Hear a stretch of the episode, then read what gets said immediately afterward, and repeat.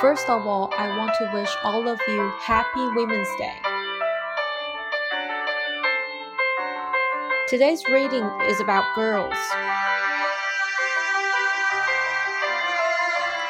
女孩专属宣言 Girls Manifesto. I can be kind, gentle, compassionate, and understanding but I can also be brave, headfirst, rational.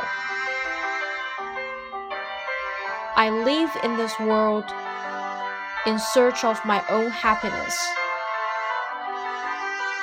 and I'm entitled to pursue everything my heart desires. I belong to nobody but myself. I will linger on for nobody but myself. Whether I'm single or if I'm with somebody, I will always stay lovely, like a blooming flower. 我可以温柔、文静、善解人意，也可以勇往直前，充满理性。 我活着是为了寻找属于自己的快乐。我有权寻求我要的一切。